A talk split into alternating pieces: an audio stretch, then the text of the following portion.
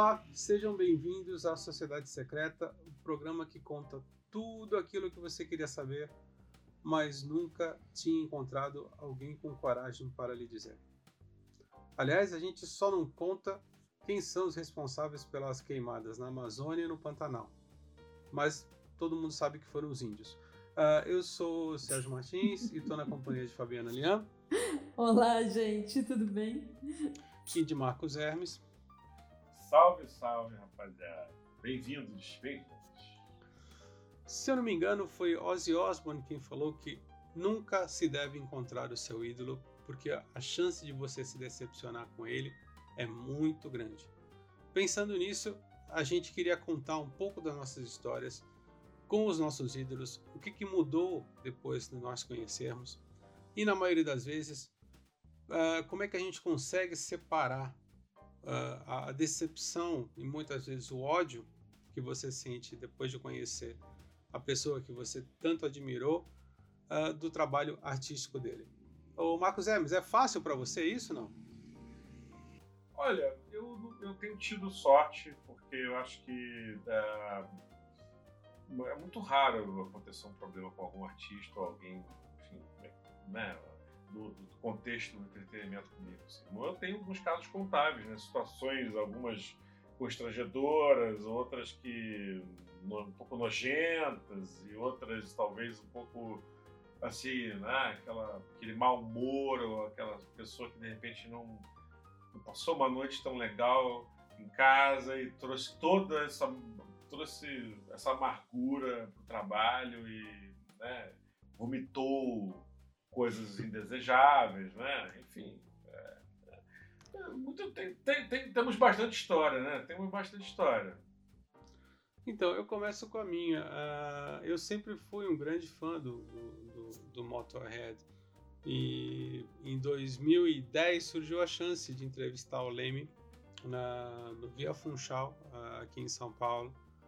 E eu fui munido da, da, da, da melhor das vontades. Uh, a entrevista estava marcada para as 4 horas da tarde. Uh, quando deu 10 horas da noite, né, eu e o fotógrafo ficamos lá, que era o Luiz Maximiano, ficamos lá esperando no, a, a, boa vontade do Leme. Uh, ele, ele abriu a porta do camarim, me deu cinco minutos de conversa, das quais eu devo ter aproveitado dois segundos, né, com aquele inglês macarrônico dele, e ele não, não quis tirar fotos. Né? Uh, nesse ponto, o Luiz Maximiano, que, é, que era meu companheiro de reportagem, foi brilhante, que ele conseguiu um belíssimo retrato do Leme, apesar de toda a má vontade que, com a qual ele nos recebeu, assim, e sinceramente por um bom tempo eu fiquei pensando na minha coleção do Motorhead se valia a pena manter eu falei, não, deixa pra lá. Ele pode ser um, pode ser um imbecil, mas. Mas o Motorhead é muito bom, né? Se você desistir, a minha casa aqui aceita todos os álbuns com certeza. Aqui é, é. estou de portas abertas para sua coleção. Pode ser é. CD, vinil, compacto. eu vou amar receber esses é. discos aqui, cara.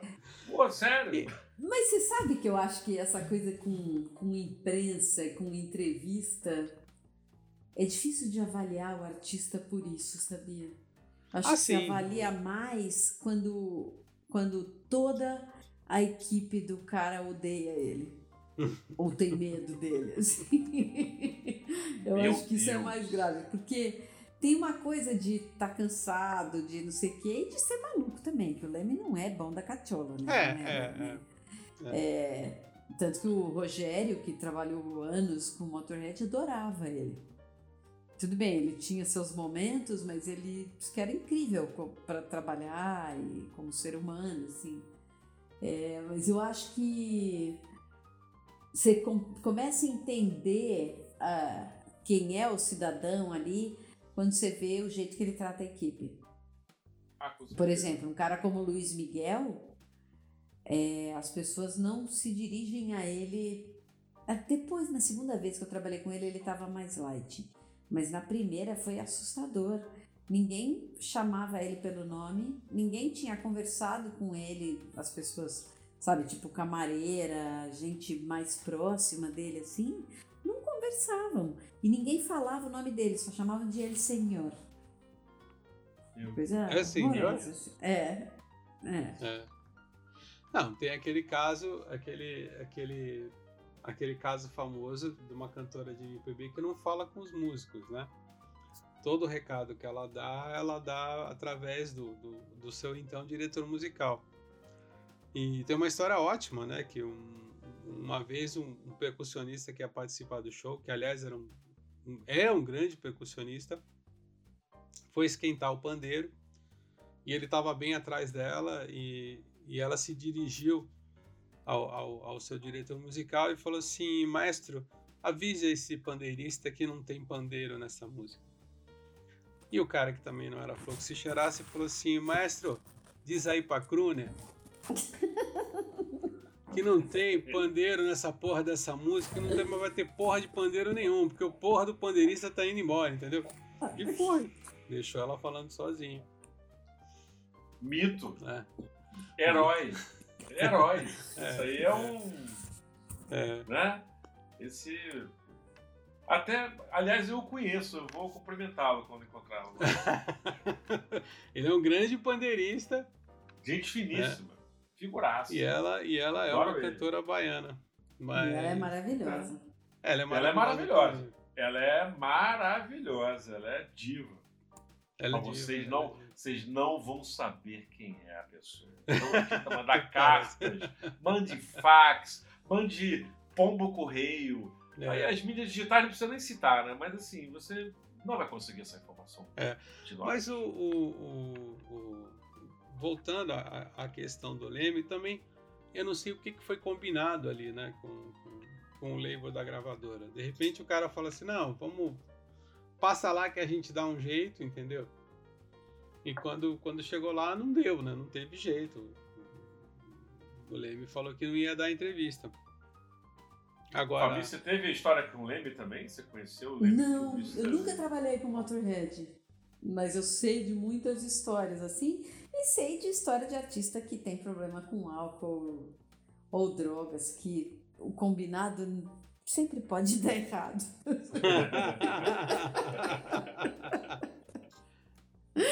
e Tá muda. combinado, mas é meio a lápis, assim.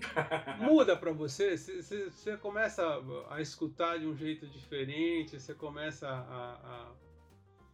a- a- ou, ou, ou sei lá, você consegue fazer essa separação do, do, do ser humano e da, e da música dele. Tudo bem que o- no caso do Luiz Miguel, o Luiz Miguel é ruim de qualquer jeito. É, né? já, já não ouvia. É. É.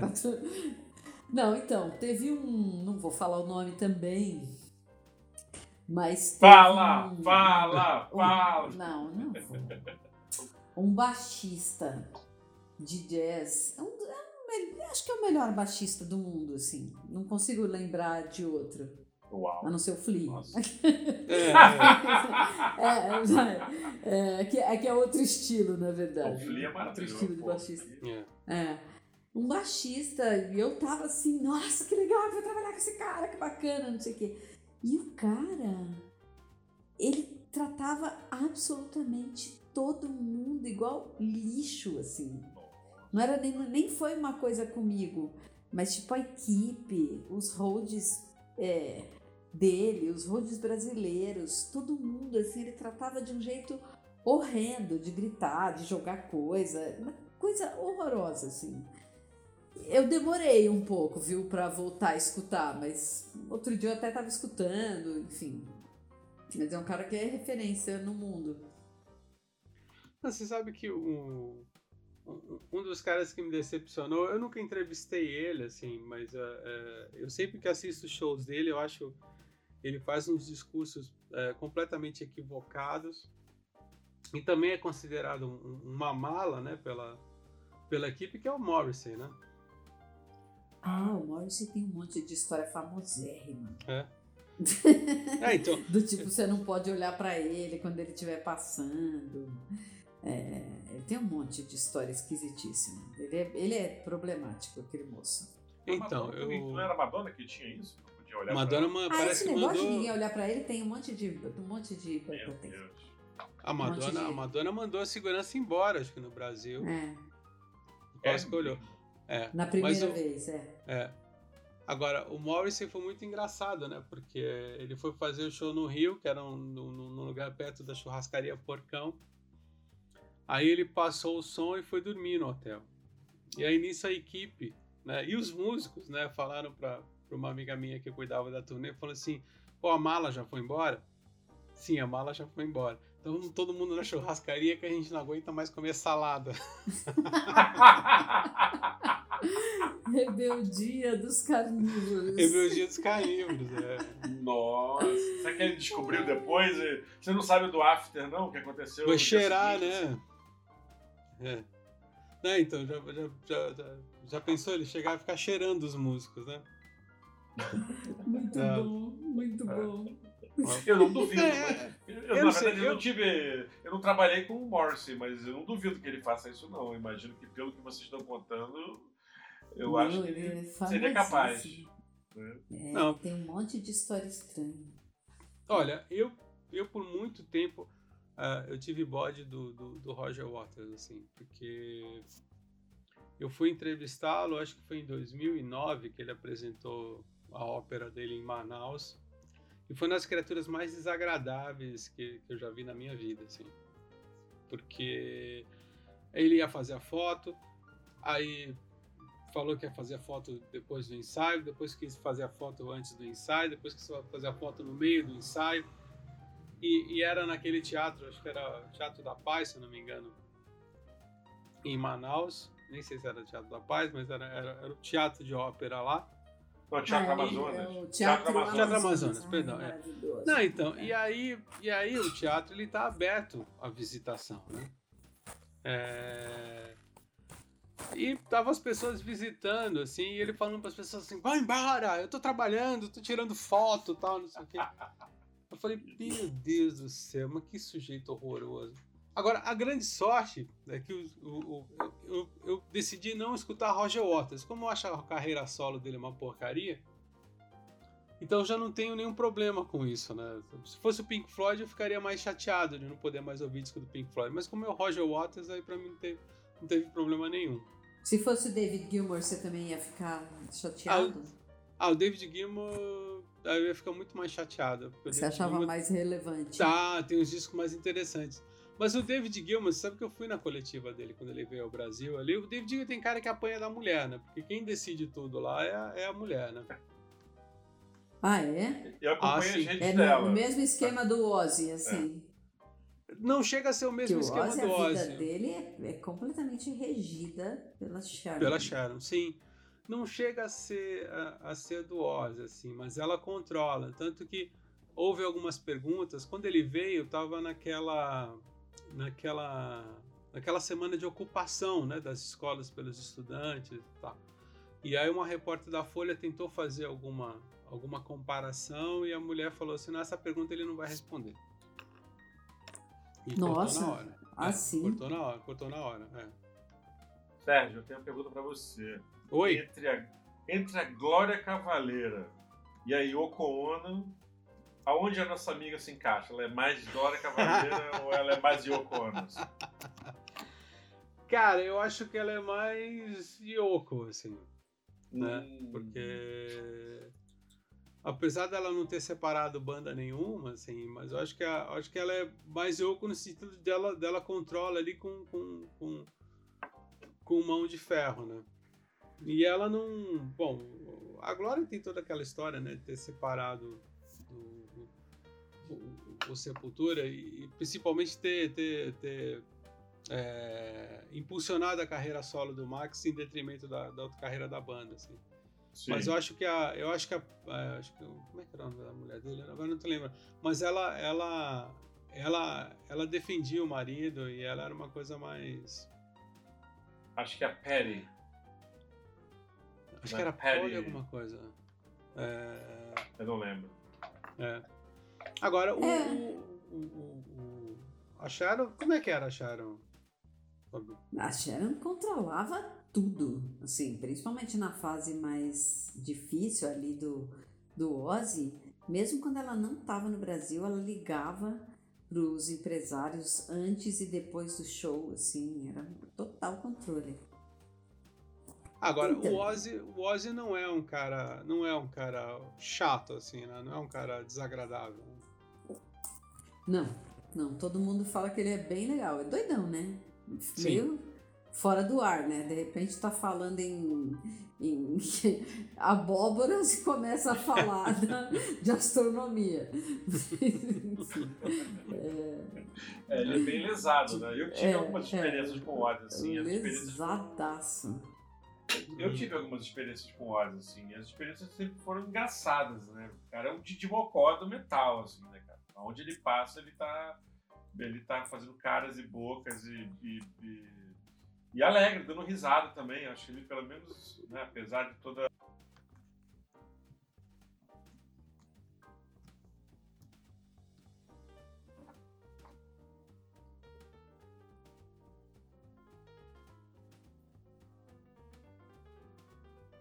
você traz esses problemas no primeiro plano, assim, é muito chato, né? E contamina as pessoas. Total. É, total.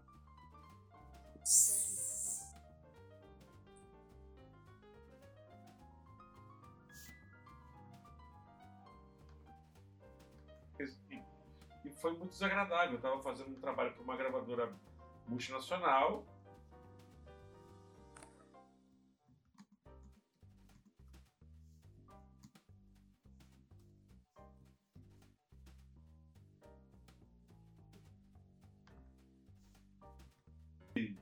sabe? Foi muito chato, assim. Eu fui destratado algumas vezes, fiquei muito chateado.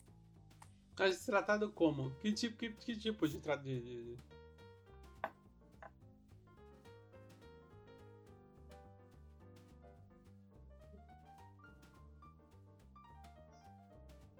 cerceado de todos os lados, assim, sabe?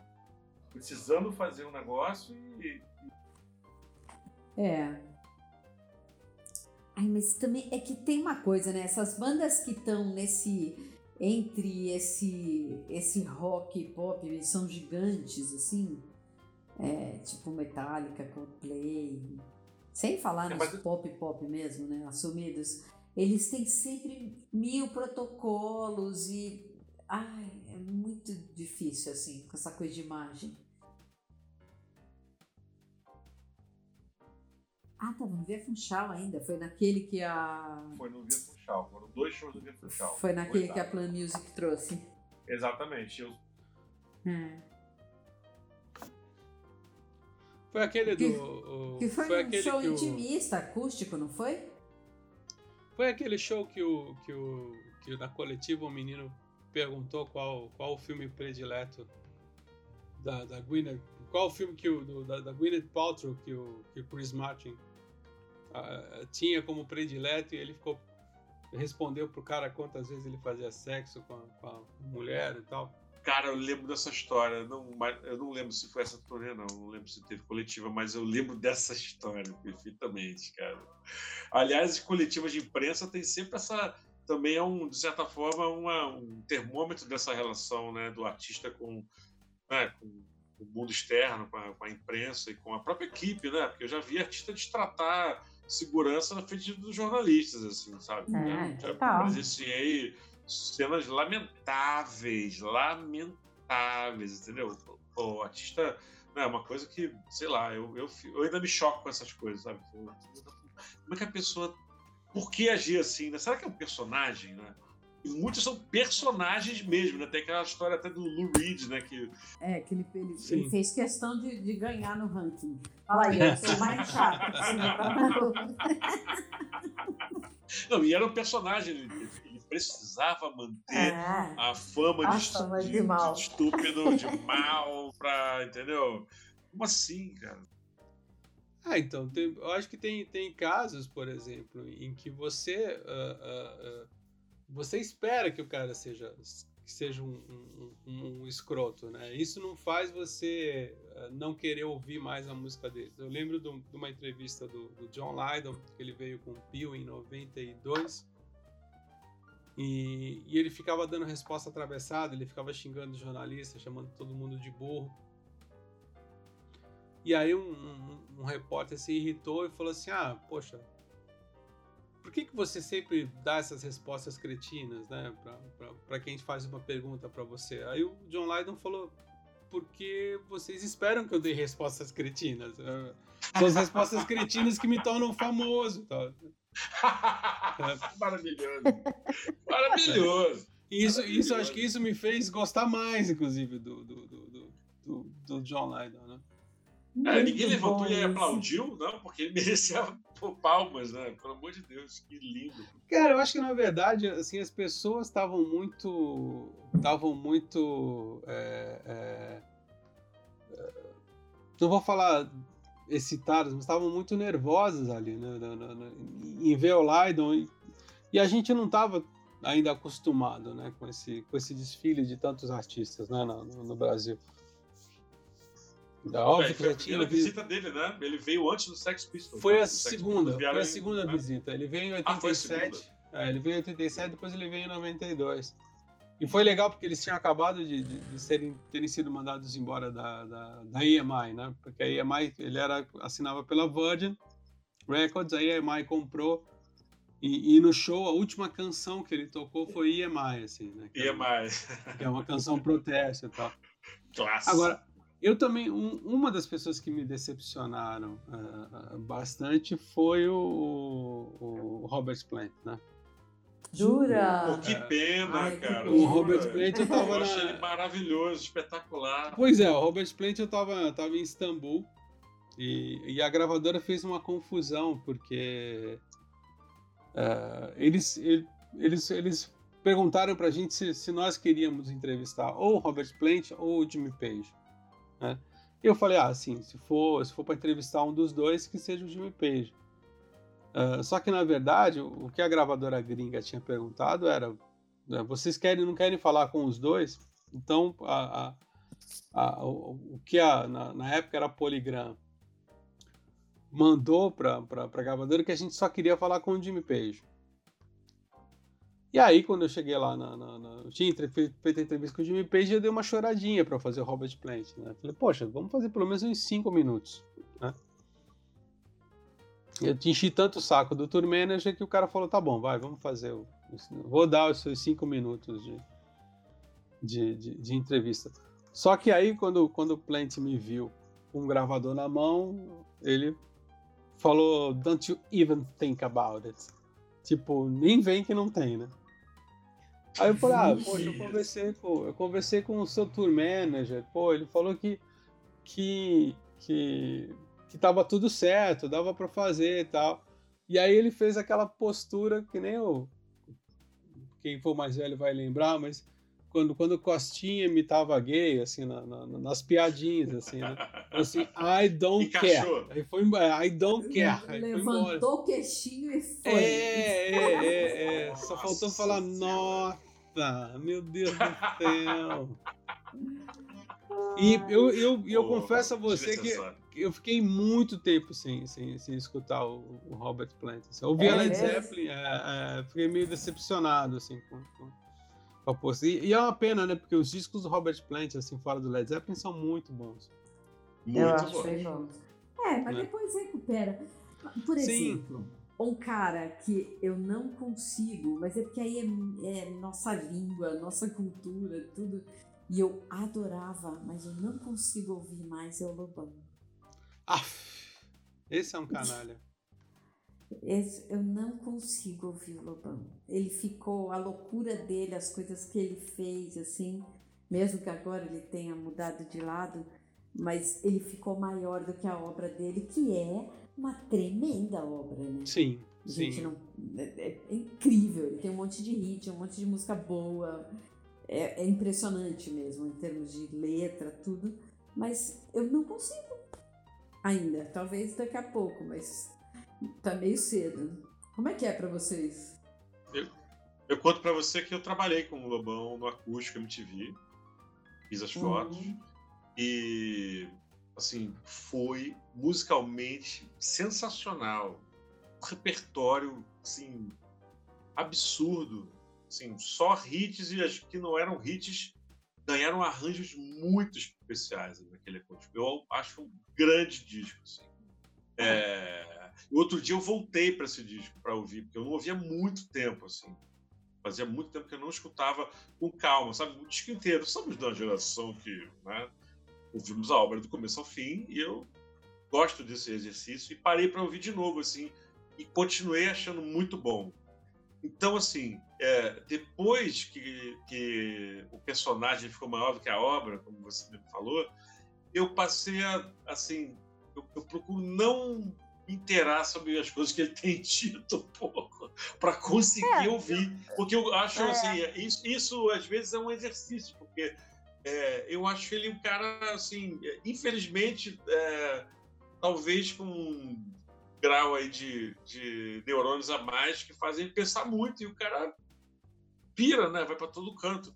Sei lá, eu eu acho que ele fala muitos absurdos mas eu acho que eu, eu continuo ouvindo a obra, assim, acho que eu tento abstrair.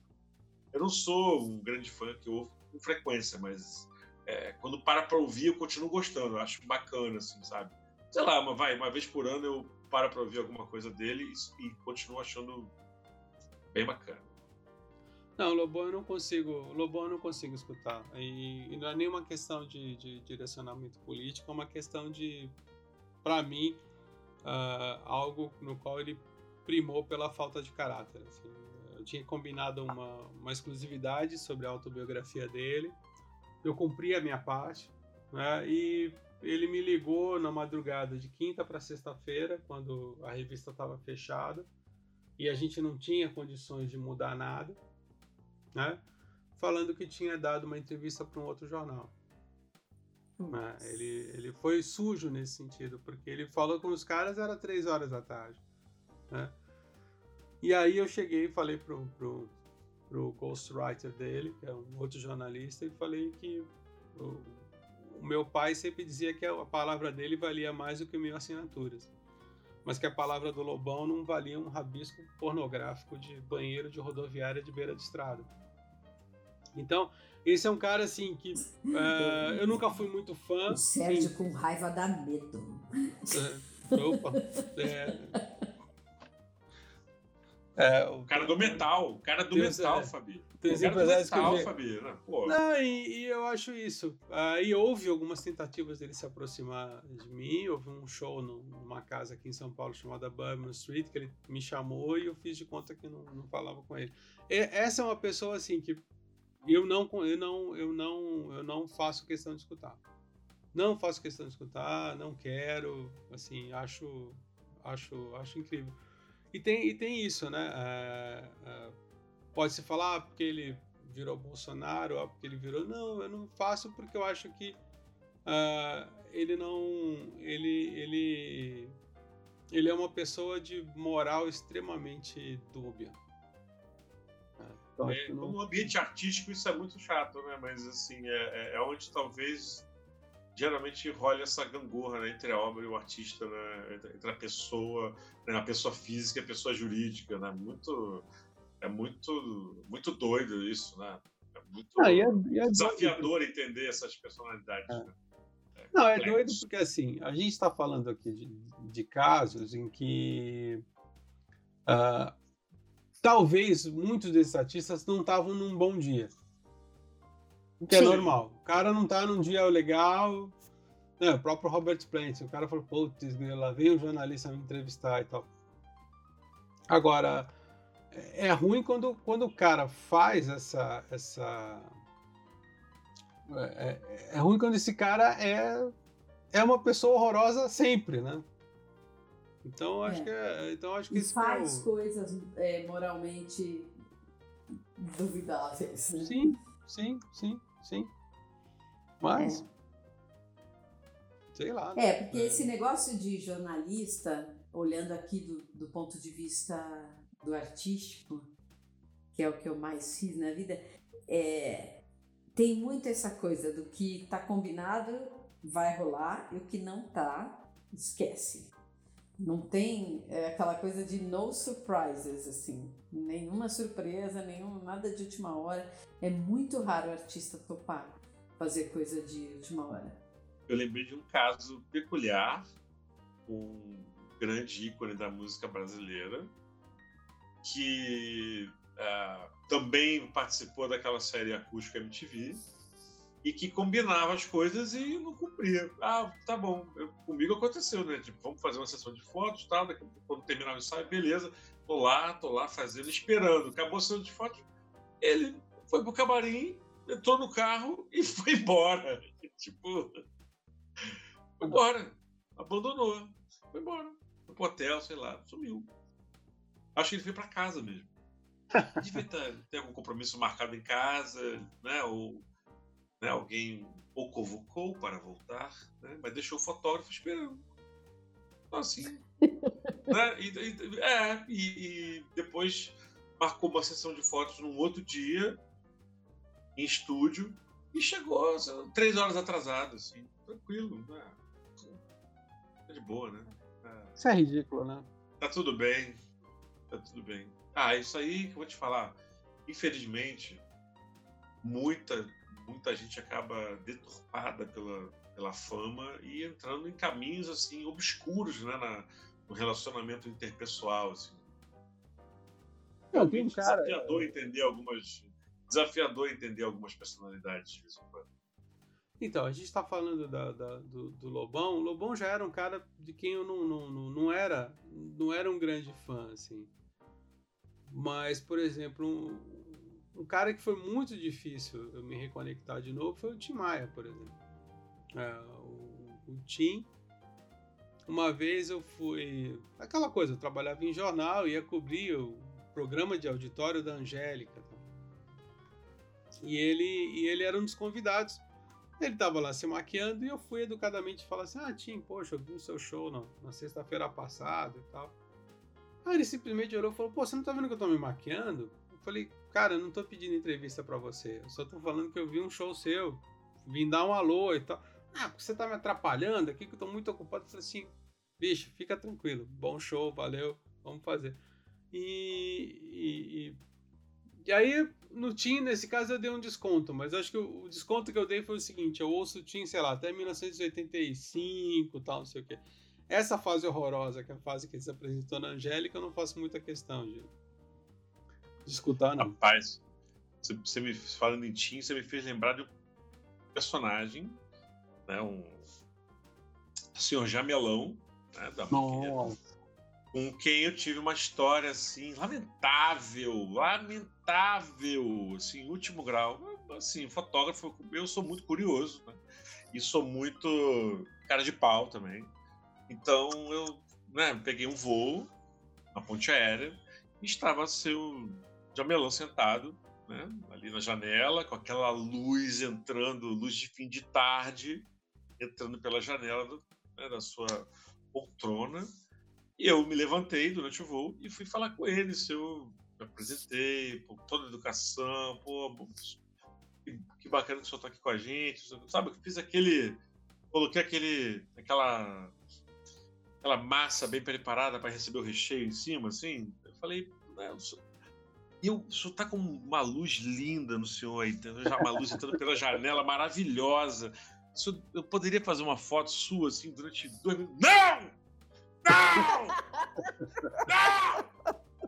Eu, tá bom, ok, muito obrigado, bom voo pro senhor. Virei as costas e. É, virei as costas e me sentei, tipo, tava sozinho, então.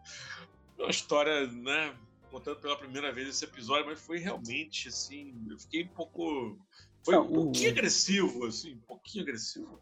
O Jamelão tem duas histórias fantásticas sobre ele, né? Eu, é, eu li numa matéria que uma diz que acho que foi o Tony Garrido que foi beijar a mão dele, né? Assim, em honra, assim. Ele falou assim: não beija minha mão que eu não sou pai de santo. Aí é outro que eu acho que dá para contar aqui, também porque os dois já morreram, que diz que o, ele foi gravar um disco, disco do Calbi Peixoto, tava tirando uma soneca no, no, no, sofá do estúdio. E aí o Calbi foi lá, assim, todo meio assim, falou, ai, acorda, seu dorminhoco, acorda, ô dorminhoco, tá, não sei o que. Aí disse que ele acordou, olhou pro, pro Calbi e falou assim, é melhor ser dorminhoco do que ser viado. imagina, né, cara? Imagina. Que maravilhoso, gente. Gente, o Calbi, vocês lembraram agora, vocês sabem que eu, eu tinha um. Eu tive um namorado no Rio e eu ia sempre lá ficar na casa dele em Botafogo. E eram uns apartamentos super bacanas ali. É, e eu encontrava o Calbi de manhã, todo maquiado, já é, com o cachorrinho. Todo dia de manhã ele saía com o cachorrinho, todo maquiado. Às sete da manhã, sete e meia, ele já estava montadíssimo assim para enfrentar a vida. No fim das contas, esses caras foram vanguarda, né? Começaram a se maquiar é, cedo. Bem interessante isso. Sim. Ah, então, o Calbi, o Calbi era, era, era mais direitinho, né? Ele não era tão. Mas uma, uma, uma pessoa que também, assim, é, é, que, que era bem complicada era o Bezerra da Silva, né? Eu tinha uma história com o seu Bezerra maravilhosa. Ah, então, mas o Bezerra, não sei, não sei se pra você, assim, mas o Bezerra, ele, ele, ele era um cara meio amargo, assim, né? Ele era um cara. Ele era um cara mal-humorado. Assim, é não... mesmo? Olha, é, ele, ele contrastava, disso. ele contrastava com aquele, com aquele sujeito malandro, né, que a gente escutava, assim, no, no, nos discos, assim. Ele era uma pessoa bem estranha, assim. Qual foi a tua história, Hermes? Depois eu conto a minha. Eu fiz uma sessão de fotos com ele na, no, no antigo Urbano, né, em Pinheiros. E foi sensacional, cara. Ele deu uma coletiva de imprensa foi a ocasião era um show do Bezerra da Silva com participação do Marcelo D2. Então tava um clima super bacana, assim, sabe? Ele atendeu jornalistas, assim, por um, por um, sei lá, umas duas horinhas ali falando com todo mundo. Eu fiz uma sessão de fotos com ele na Cardeal Arco Verde, ali na rua, tipo AB Road, esquema AB Road, né? Ele com a esposa atravessando a rua ali, pá. A e Regina do comigo ali? É, Dona Regina. E depois fiquei com ele ali mais uns, sei lá, uns 10 minutinhos fazendo uns retratos. Ele foi super legal, cara, comigo. Foi... E à noite eu ainda fotografei um show, ainda encontrei com ele de novo lá. Ele foi. Tava num bom dia, eu acho. Tava num é. dia bem tranquilo, graças a Deus, porque a memória que eu fiquei dele é, pô, sensacional. Ah, o Bezerra a gente pedia, né? Eu trabalhava no, no Notícias Populares, a gente sempre tinha que vir com uma, uma história maluca, né? E eu lembro que eu tava indo entrevistar o, o Bezerra e o Ricardo Valadares, que era, que era o meu editor na época, um dos grandes repórteres com quem eu trabalhei, me saiu assim: Sérgio, será que o Bezerra não teve um caso com a Dalva de Oliveira tal? Aí eu falei, Dalva de Oliveira, Valadares? Não é possível, não, acho que não baixa. Não, não, só pergunta, só de, só de curiosidade e tal. Aí no meio da entrevista eu falei assim, pô, Bezerra, é verdade que você teve um caso com a Dalva de Oliveira? Ah, que Dalva de Oliveira, o que, meu? Pô, quando eu conheci ela, ela já tinha 60 anos, acho que eu ia sair com uma mulher de 60 anos, eu quero. Falando. Aí falou assim: você quer saber mais? Quando eu vim pro Rio de Janeiro, eu não tinha mulher, não. Eu falei assim, como assim, seu Bezerra? Como assim você não tinha mulher? Eu fiquei cinco anos aí sem, sem, sem pegar ninguém e tal. Eu falei, cinco anos, seu Bezerra? Cinco anos sem, sem fazer sexo com uma mulher. É, cinco anos, tá? É, eu tinha que me aliviar lá. Não sei... Aí óbvio, né? Óbvio, que, óbvio que, a, que a manchete do dia seguinte era bizerra, cinco anos sem sexo. Acompanhe o drama do sambista nas páginas do NP. Nossa senhora! É sério isso, cara? É? Essa foi a manchete do dia seguinte? Que, que maravilha, que delícia isso aí, bicho. O jornalismo é realmente é. maravilhoso, né? Mas ele era um cara pessoas... difícil. Ele era um cara difícil. Cara, nada, imagina. Essa história é sensacional, cara. Que isso. O, o, Lulu também é um cara difícil, assim, né? Eu lembro, eu lembro que eu fiz uma entrevista, eu e o Felipe Zabarano, fizemos uma entrevista com o Lulu, ele tava bem belicoso. Depois ele, depois ele deu uma soltada, assim, né? O Lulu tem uma fama, né, de ser chato. Tem, tem fama, tem fama. E ele é? Ele, ele não é fácil, assim. Né? Tem uma história maravilhosa que ele foi fazer uma matéria de capa para Bispo, Museu de Felipe Zobaran. E era exatamente isso. Ele estava meio de mau humor. Aí o Felipe perguntava algumas coisas e ele falava assim: Isso é uma estupidez, isso não sei o quê. É, quando, quando eu começo, quando eu olho, o Felipe Zobaran tá fechando a mão. Vixe. Falei, ele vai dar um. ele vai não. Bom, aí eu, eu, fiz uma pergunta lá, o Lulu se soltou e tal, todo mundo se soltou. E a gente foi depois experimentar alguns produtos made in Jamaica na, na, na suíte do Lulu. Hum. Passado um tempo, a gente tinha que fazer a foto. Né? E o, o fotógrafo era o Ernesto Baldan, um grande fotógrafo, acho que agora até documentarista e tal.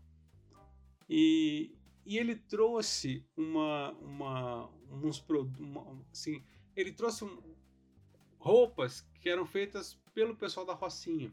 Era uma ideia Ai, fantástica. que legal. E o Lulu encrencou com todas as roupas. Todas as roupas. Começou a dar piti, falou que não ia vestir, falou que não era ele e tal, não sei o que. Ok. Fez com as roupas dele. A revista saiu, ele amou e ligou. E por uma daquelas coincidências trágicas da vida, o Baldan tava na redação. Aí o Lulu falou assim, ah, o Baldan tá aí? Eu quero agradecer o Baldan pelas fotos e tal. Aí o, aí o Baldan falava assim, tu gostou, Lulu? Tu gostou mesmo? Pois, apesar de você, as fotos ficaram muito boas. Porque apesar de você, ficou tudo muito bom. Essa história ainda tem um detalhe mais cruel, porque assim, uh, passados aqui, uns 15 anos, uh, eu já estava na Veja e, e, queria fazer uma entrevista com o Lulu. E fui conversar com ele no, no, no show, acho que era do Liga Lá, se não me engano. E a, a assessora da, da, da, gravadora na época falou assim: Ah, Lulu, o Sérgio Martins ele fez uma capa com você quando ele era da Bis, é uma capa que você gostou tanto e tal. Aí ele no camarim ele olhou e falou assim: Não foi aquela que eu encrenquei com umas roupas e tal? Nossa, eu ele falei, lembrou. Não, é, esse é o detalhe. Eu falei, é, é essa mesmo, assim, né? Do tipo assim, ah, eu não quero mais saber, eu odiei, que na verdade eu odiei aquela matéria. Falei assim, você sabe que três meses depois de eu ter feito todo aquele pitch, eu comprei todas aquelas roupas? Ai, Aí você fala assim, o que eu faço, né? Será que eu dou uma de baldã? Apesar de você, né, Lulu? Mas assim, não, tudo bem, tá. Que legal que você gostou, né? Reviu seus conceitos. Mas eu amo o Lulu Santos. Você falou em fotógrafo, eu lembrei de uma história com um fotógrafo que, pô, era meu ídolo. Um dos caras que eu sempre gostei muito. Foi meu ídolo no começo da carreira. Um dos meus ídolos. É um cara que eu, que eu via muito material dele nas revistas importadas que eu comprava, que eu, que eu, eu gostava, né? Que eu recortava a página, que eu tinha talvez até posta no meu quarto, assim. E, cara, foi um encontro. Eu já tive dois encontros com ele. Um foi muito legal, o outro foi lamentável. Assim, foi lament... realmente inacreditável. Eu estava trabalhando, eu não tenho nenhum problema nenhum em contar essa história, porque assim. Tem várias testemunhas, né? Tem até uhum. foto do momento, assim, do, momento da, da grosseria. O meu assistente fez a foto, eu atrás dele com a mão na cabeça, assim, tipo, que. Que. Meu Deus, que caca Assim, estava, eu, eu, estava trabalhando com o Def Leppard, estava no camarim do Palco Mundo. E no camarim em frente estava o Aerosmith e veio o Ross Halfin com o Steven Tyler e entrou no camarim do Def Leppard. E o Steven Tyler foi para minha frente, porque eu estava de frente com o Joey Elliott. Estava com a banda, né? Eu era fotógrafo né, da banda ali naquele momento. E eles começaram Uau. a trocar ideia, pá, começaram a. Entendeu? Pô, que legal te ver aqui, e eu, pá, pá, pá, sabe assim, fiz, sei lá, três fotos ali naquele momento, assim. Eu lembro que eu não uso motor drive, eu fico esperando o momento certo para apertar o dedo, assim, né? Eu fico escolhendo, sou da geração dos filmes, né? Onde a gente não podia realmente apertar muito o dedo. Então, assim, me, me, me doutrinei a, a, a ter mais calma na hora de fotografar e tava ali, sei lá, fiz pouco, fiz três fotos assim no máximo. É, quando eu ia pedir para os dois posarem para mim, o Ross Halfin entrou na minha frente, virou para mim e falou assim: "Eu não tô nem aí para você, essa foto é minha". E, Nossa! e fez a foto dos caras na minha, assim, a 20 centímetros de mim. Assim, o cara entrou na minha frente. Eu fiquei. eu fiquei pensando assim, cara, vou dar um, uma banda nesse baixinho aqui, cara, sabe? Fiquei com muita raiva, cara. Foi um absurdo, assim. Foi a cena, assim, sabe aquela, tudo aquilo que, que estava nos livros, nos pôsteres do Iron Maiden e do Metallica e do uh, etc. Sabe? Eu, eu, fiquei pensando assim, cara, essa pessoa fez aquelas fotos, não é possível. Não é possível. não é, não é possível, assim, é inacreditável.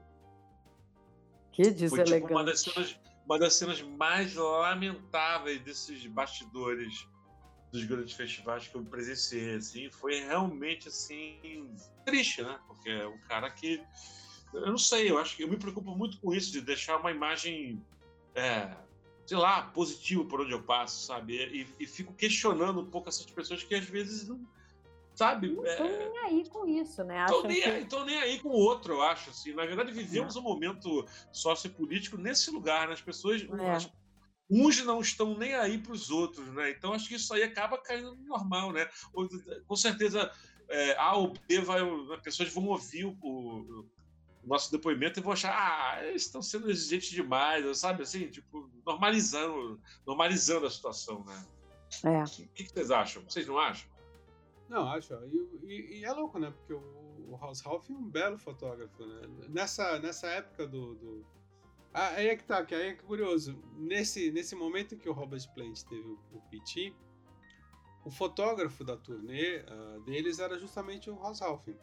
E foi ele que falou assim: ah, esses caras tão velhos, estão de saco cheio, não liga não e tal ele acabou me consolando, assim. Da, da, da, Olha isso. O mundo dá voltas, né? O mundo dá volta. É, é muito louco isso, né?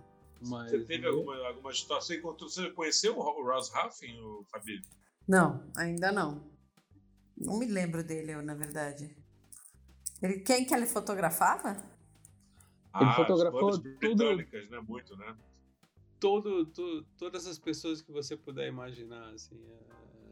Você vai no Instagram dele, assim, ele ele ele pegou todos os movimentos, pegou todas as bandas, pegou tudo, assim. Ele é ele é um cara muito importante, assim. Ele pode ter vindo com Metallica. Com certeza. Provavelmente. Provavelmente. Provavelmente, é. Metallica com certeza. Acho que é, eu cheguei a é, vê-lo com Metallica. Metallica. Tô olhando Iron Maiden também, né? Vocês foi olhar a cara dele. É.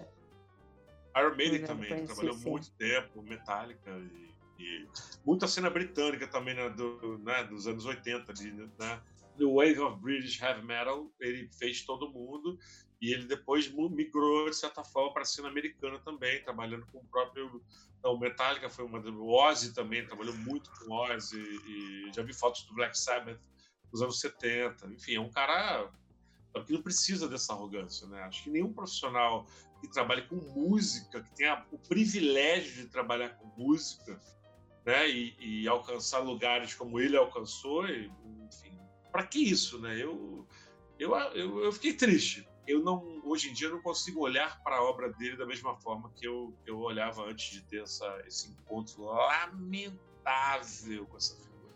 É. É péssimo mesmo. Mas é, é uma coisa de meio de se colocar num lugar muito diferente, né? Dos outros, muito acima. É bobagem, né?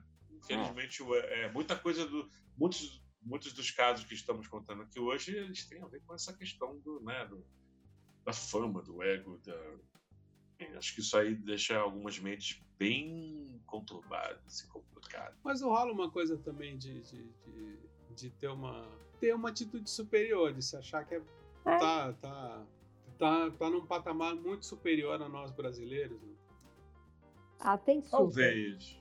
Talvez. Acho que tem a ver com isso sim. Acho que esse sentimento de, né, de que somos o primeiro mundo e vocês são lixo, isso aí é, é infelizmente, é, é comum. Né? isso tem pra, bastante. Para nos servir. Né? Eu é. pelo menos sinto isso, assim isso foi diminuindo, né? No, no show business, eh, quando eu comecei a trabalhar assim, tinha muito isso. Assim, tipo, vocês não sabem nada e a gente está aqui. E a gente aprendeu muito é, nessas porradas, assim. Mas eu acho que hoje se construiu um respeito, assim, pelo, pelo brasileiro. Não sei mais, né, se atualmente a gente ainda tem, né, porque digamos que no andar de cima as coisas não estão lá muito bem, mas, é, mas a gente construiu sim um respeito nos negócios, eu acho. É verdade. Sérgio, você não acha que o Rock in Rio foi um dos divisores de água dessa, dessa relação do, do brasileiro com né, bandas brasileiras, artistas brasileiros e artistas internacionais? Assim? Eu acho que mesmo depois do, do, do, do Rock in Rio 1, eles continuaram cagando um pouco na nossa cabeça. Assim. Eu acho que a partir do, do segundo Rock in Rio, que aí você teve Guns N' Roses, você teve outras bandas, eu acho que eles passaram a nos respeitar mais, e, e principalmente depois do Hollywood Rock também. Que, Concordo. Que, aí o Hollywood Rock foi lá, trouxe, trouxe Rolling Stones, né? Uh, que foi uma edição especial, trouxe Page Plant, trouxe tal. Eu acho que começou a, a, a, Porque o Rock in Rio, o primeiro no fundo foi uma aventura, né? Acho que a partir do Hollywood Rock começou a se consolidar um mercado internacional no país. Que... Eu acho que o, o Rock in Rio abriu a porteira. Abriu a porteira. E aí começou a história internacional, no fim das contas. Mas esse respeito demorou muito mais para chegar. Eu acho que só depois que o mercado começou a ficar aquecido, que a gente começou a ter profissionais viajando para fora, que os veículos começaram a ser mais conhecidos lá fora, os jornalistas e tal. Acho que depois dos anos 2000, eu, eu diria, sabia? E também quando começou a ter mais show aqui, por conta até do, do movimento do mercado de gravadoras e tal. Acho que depois da segunda metade dos anos 90, assim, a partir de 95, 96, né, quando, por exemplo, é, rolou a última edição do Hollywood Rock, ah, o, o, o, mercado aqui começou, né, entrou num lugar muito interessante, né? Assim, eu acho, eu lembro que, por exemplo, foi a época que o, o Sepultura, por exemplo, estava voltando para cá na turnê do Roots, né? Com, foi ali aquele último respiro com o Max Cavaleira e acho que o mercado aqui do, do rock em geral ele estava bem aquecido nessa época. Estava assim, tava entrando num momento interessante. Aliás, eu lembrei de um caso interessante que seria, né, a gente poderia contar aqui que um dos nossos próximos programas, né, vai ser com uma das bandas que estourou no Brasil justamente nessa época do Hollywood Rock, né? Né, Sérgio Martins? 92. 1992, Living Color. Que Living é, Color. Que, aliás, foi, foi, foi a única coisa que prestou naquele Hollywood Rock, né? Porque teve, teve Skid Row, Extreme, né? Uh, Seal, foi o... É, foi a edição glam rock ali, hard rock do, do festival, né? Ah, eu, a gente foi, foi a edição que se apostou em todos os artistas que a MTV achava que era que eram up to date, né? Então veio o EMF, Diesel Jones, tal, e, e foi bem foi bem fraco de público. E aí eu lembro que a, a o, o Living Color foi assim a grande atração, né? A grande banda. Assim. Eles ganharam uma geração de fãs aqui no Brasil, né? Acho que, ele, né, eles, que eles conquistaram um público que eles não, não conquistaram em nenhum outro lugar do mundo, né? A banda já, já falou isso, inclusive, assim, que eu acho que foi o maior, o show do Hollywood Rock de 92 foi o maior público da carreira deles. E uhum. foi, inclusive, o primeiro show do, do Doug Wimbish, né, do baixista Doug Wimbish, que entrou na banda naquele momento ali. Ele, que eu até sei de uma história que ele, ele tinha gravado o Bridges to Babylon, dos Stones e tinha sido diretor musical do primeiro álbum do Seal, justamente antes dessa, desse festival no Brasil. E ele contou que uh, ele ficou ali entre tocar com Bruce Springsteen, tocar com o Seal e sendo diretor musical e entrar no Living Color. E ele optou pelo Living Color. Inclusive, é, foi a primeira vez que ele reencontrou o Seal depois da decisão dele. Foi justamente no Hollywood Rock. E foi, foi o primeiro show dele no Living Color. Quer dizer, foi um momento ali é, chave na história da banda, né? O, ele, ele tocou na banda do Mick Jagger, né? Que era ele, o, o, o Joe Satriani, se eu não me engano. Teve o, o Mick Jagger fez uns shows, acho que pelo Japão, uns shows muito milionários que eh, selecionou, e ele selecionou uma banda só para aquelas apresentações. E, e, o baixista era o Doug Wimbish. É mesmo? Eu nunca é. vi isso, não. Quero ver. Vou, procurar, porque isso aí deve ser uma pérola, né? Saiu algum álbum desse encontro ao não, vivo? Não, não, não. Nunca, nunca saiu nada. Fabiana Helena, você teve alguma história com o Living Colors? Você chegou a trabalhar com eles? Eu? Não. Eu, eu, nunca trabalhei. Em 92 eu não trabalhava ainda com show. Eu nem morava em São Paulo nessa época.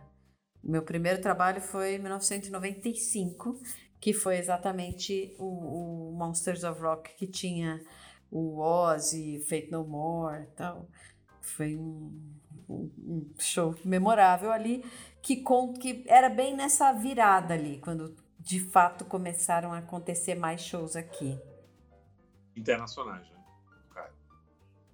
É, internacionais. Então, uh, gente, vamos às nossas recomendações da semana. O que, que vocês pensaram? É, eu vou recomendar To the Base, do Stanley Clark. Olha só. Grande escolha, hein? To the Base. Então, eu vou recomendar um disco de um cara que era muito gente fina. Uh, eu ia entrevistar ele, mas ele infelizmente faleceu recentemente. Uh, que é Toots Hibbert. Uh, pouco antes de morrer, o, Toots Hibbert e a sua banda, o The Maytals, lançaram o disco Gotta Be Tough. Que uh, saiu pelo selo de um outro cara que é gente fina, que é o Zack Starkey. Ah, pô, gente finíssima. O, o disco Gotta Be Tough é uma grande despedida do, do, do e da, em vida, digamos assim, do, do, do Toots Hibbert. Vale muito a pena ser escutado. Ok, eu vou recomendar um disco do Motorhead, que é um disco que muitos fãs até tossem o nariz, por, porque eu lembro que o, guitarrista desse álbum tocou no Tim Lizzy, antes de tocar no Motorhead, mas no Motorhead ele resolveu tocar de shortinho, assim, né? Então Sim. os fãs acabaram né, escorraçando tanto o cara que ele foi limado da banda, né? Pelo menos eu, a história. Por causa do short? Né? Qual do short? Do, por causa ah. do shortinho, aquele shortinho anos 80, assim, quase na virilha, assim, entendeu? No Motorhead aquele, não pegava tão bem, né? Realmente era um aquele, pouco exótico, Aquele né? shortinho né? Olivia Newton-John em Physical, né? Do... Exatamente. É. Mas que é... que uma, uma que das é poucas o... coisas... O Brian Robertson, né? Brian Robertson, que tocou no Another Perfect Day. E eu, fui, eu lembro que eu conheci esse álbum na época, em 1983. Eu ainda uma criança, mas assim, já um devoto do de distorções e barulhos nos meus ouvidos, com muito amor e carinho. É, então esse disco foi realmente ele, ele, o Another Perfect Day e o Bomber foram os álbuns que me colocaram ali frente a frente com muitas distorções nos meus ouvidos e realmente marcaram a minha vida. E eu recomendo então esse álbum com o Brian Robertson ex-guitarrista do Tim Lizzy ali no Motorhead. Foi o único disco que ele gravou com a banda infelizmente é um descasso. Recomendo muito. É engraçado, é, é, um dos meus prediletos do Motorhead ao lado do, do, do Ace of Spades. É, eu acho, eu gosto muito da, da, do approach dele de guitarra nesse disco.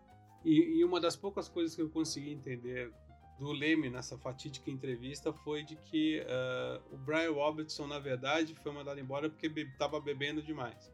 Ah, tá. Agora imagina o sujeito beber demais para os padrões do Motorhead, né?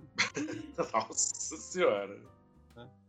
Ele devia estar tá roubando as bebidas do Leme, na verdade. Pois é, é, né? o Jack, o Jack dando... Daniels e Coca-Cola. É, total, dando pernada nele. Ele perdeu o emprego.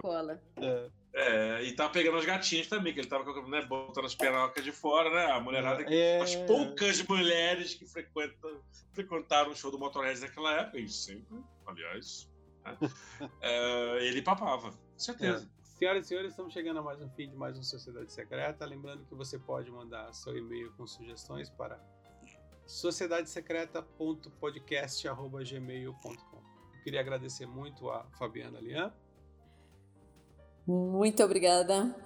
Gente, tá todo mundo meio mole nesse, nesse episódio, porque a gente gravou muito tarde. Por isso é bom que vocês curtam, chamem a família, os amigos pra ouvir. É, Olha, vou dizer pra você uma coisa engraçada. Assim, eu vou te falar que isso tornou o episódio também muito engraçado. Porque Ele devia- rolaram umas episódio- histórias hilárias, né? Hoje foi muito engraçado, assim. Nossa. Esse episódio tinha que chamar podcast de pijama. É, É um, é um bom. É um, é um bom título, eu acho. Vamos, né? É um bom título. né? e vamos É isso. agradecer, vamos agradecer a Marcos Hermes. Senhoras e senhores, foi um prazer assim espetacular estar com vocês aqui na companhia dessas duas figuras sensacionais do nosso universo musical, Sérgio Martins e Fabiana Lima. Para mim é sempre um prazer estar com vocês. Muito obrigado. Então, obrigado e até a semana que vem. Até, gente.